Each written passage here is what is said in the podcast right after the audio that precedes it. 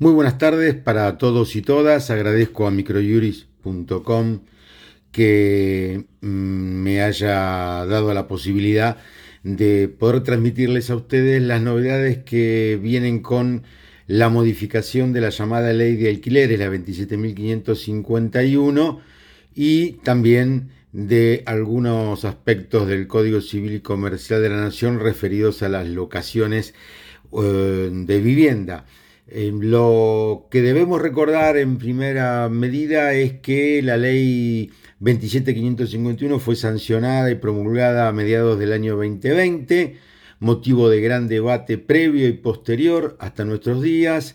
El 23 de agosto, y esto es bueno recordarlo, mm, próximo pasado, eh, la Cámara de Diputados de la Nación había aprobado una reforma bastante sustancial especialmente en lo referido al plazo mínimo de locación de los contratos de locación y eh, también con respecto a la forma de ajuste. Esto pasó al Senado de la Nación y el 28 de septiembre pasado la Cámara de Senadores eh, modificó ese proyecto aprobado en diputados con media sanción y lo giró nuevamente a la Cámara de Diputados. El 11 de octubre pasado, en la madrugada del 11 de octubre pasado, finalmente fue tratado nuevamente en la Cámara de Diputados y el dictamen de mayoría, que fue impulsado por el oficialismo y algunos otros bloques y diputados aliados, obtuvo la aprobación definitiva de la modificación de la ley y, como dijimos, de algunos aspectos del Código Civil y Comercial de la Nación. Las dos cuestiones más importantes, por supuesto, tienen que ver con el mantenimiento del plazo mínimo locativo en tres años y, por otro lado, la reforma al artículo 14 de la 27551 que se refiere a los ajustes, que, de acuerdo a la reforma eh, recientemente aprobada no podrá ser realizado por periodos inferiores a seis meses. Y aquí también otro rasgo importante y distintivo de la reforma es que se va a utilizar un nuevo coeficiente para esos ajustes, es decir, se va a dejar de lado el índice de mm, contratos de locación, el ICL que proporcionaba el Banco Central de la República Argentina para los ajustes anuales, y ahora estos ajustes, que no podrán ser inferiores, como dijimos, a seis meses, se harán utilizando un coeficiente denominado casa propia, que en verdad es el que publica desde hace tiempo el Ministerio de Desarrollo Territorial y Hábitat de la Nación, para los programas de viviendas de casa propia y Procrear 2. Este coeficiente tiene en cuenta eh, el menor indicador entre el promedio de la variación salarial del último año, que está publicado siempre por el INDEC, y el promedio de la variación del coeficiente de estabilización de referencia, que es publicado por su parte por el Banco Central de la República Argentina. Al reconocer el aumento de los salarios, eh,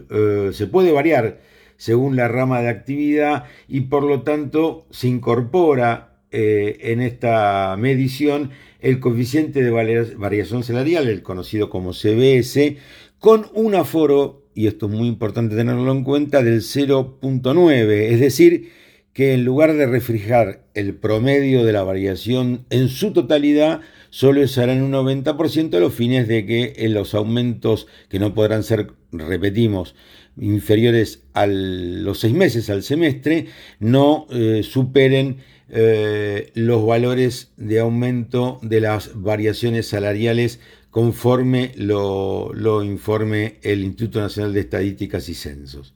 Es decir, que eh, al tener en cuenta el promedio de los últimos 12 meses en lo que respecta, por ejemplo, a la, a la variación salarial, al CBS, y no a la fluctuación de un solo mes, se logra o se intenta lograr una mayor estabilidad en la actualización de las cuotas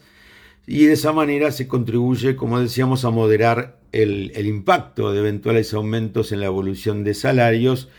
que responda a periodos puntuales, por lo tanto se utiliza un coeficiente promediando los últimos 12 meses. Eh, otro de los eh, puntos salientes de la reforma ya eh, transformada en ley y pronta a ser promulgada por el, por el Poder Ejecutivo Nacional, es con respecto a ciertos beneficios impositivos y tributarios que se le vienen por la ley a dar a los propietarios o locadores de inmuebles destinados a casa habitación o a destinos habitacionales. Es decir, por un lado, se establece que los ingresos provenientes de locación de hasta dos inmuebles van a estar exentos del pago del monotributo. Con respecto al impuesto a las ganancias, eh, no solamente los propietarios o locadores, sino también los locatarios podrán deducir de este impuesto la suma equivalente al 10% del monto anual del contrato de Es bueno tener en cuenta eh, que además eh, se va a establecer que em, la prohibición de publicar avisos en otra moneda que no sea la moneda nacional, es decir, en avisos publicitarios o promocionales de los alquileres, incluidas en las plataformas que hoy son de uso muy extendido, porque dado que eh, la reforma incluye también que únicamente se podrá contratar en moneda nacional los, contratos de locación destinados a, habitación o casa habitación. Em, otro punto importante en cuanto a los beneficios, también hay que tener en cuenta que eh, va a haber una exención sobre el impuesto a los bienes personales, eh, que en el caso de los propietarios de inmuebles destinados a la locación para casa habitación y que se encuentren debidamente registrados en la FIP,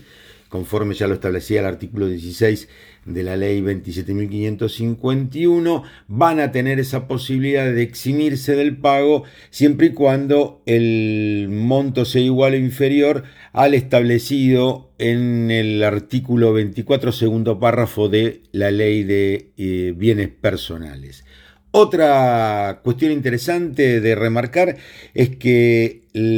va a haber exhibición al impuesto a los débitos y créditos bancarios para las cajas de ahorro, cuentas corrientes bancarias que van a ser utilizadas en forma exclusiva, dice la reforma, para las operaciones inherentes a la actividad de locación de inmuebles con destino a casa habitación y también siempre y cuando esos contratos se encuentren debidamente registrados. Finalmente, eh, se invita a las provincias por la norma recientemente sancionada y también a la Ciudad Autónoma de Buenos Aires a aprobar estos beneficios tributarios en sus jurisdicciones y siempre y cuando sean los contratos de locación con destino habitacional y se encuentren celebrados y registrados conforme a esta ley. Bueno, veremos cuál va a ser la repercusión sin duda eh, el llamado mercado de locaciones de vivienda se encuentra muy restringido, mm, en parte por, graves problemas macroeconómicos eh, que hacen que eh, las dudas, ya sea tanto para locadores como para locatarios, sean, sean muy grandes a los fines de acceder a la locación. y eh, también hay que tener en cuenta que ahora con la, eh, el acortamiento de los plazos para los ajustes, quizás se pueda haber una mayor propensión de los locadores a poner las unidades funcionales, las casas, a los fines de la locación eh, tradicional o de larga duración, es decir, por los contratos de locación de vivienda, con, repetimos, con el plazo mínimo legal de tres años, y se deje de lado en gran parte esta irrupción de los llamados contratos de locación temporarios que afectan gravemente también a la oferta de unidades para eh, ser llevadas a locación de casa habitación. Bueno, espero haber sido claro y nos mantenemos en contacto a todo evento por otras novedades que hayan al respecto, en especial a la promulgación de la nueva ley. Muchas gracias para todos y para todas. Suerte.